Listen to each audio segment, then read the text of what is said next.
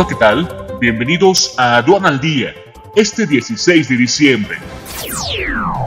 Nacional. FED acelera reducción de estímulos monetarios. Graciela Márquez Colín, nominada del Ejecutivo para presidir INEGI. AMLO anuncia cambios en Procuraduría Fiscal de la Federación, el Banco de Bienestar, el IPAD y el INSABI. Corrupción en el Poder Judicial de la Federación ya no se tolera, señala Saldívar. Van 10 años sin poder erradicar pobreza en el sur del país.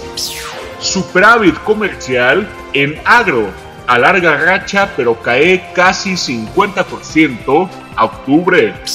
México necesita fortalecer el mercado bursátil, señalan especialistas.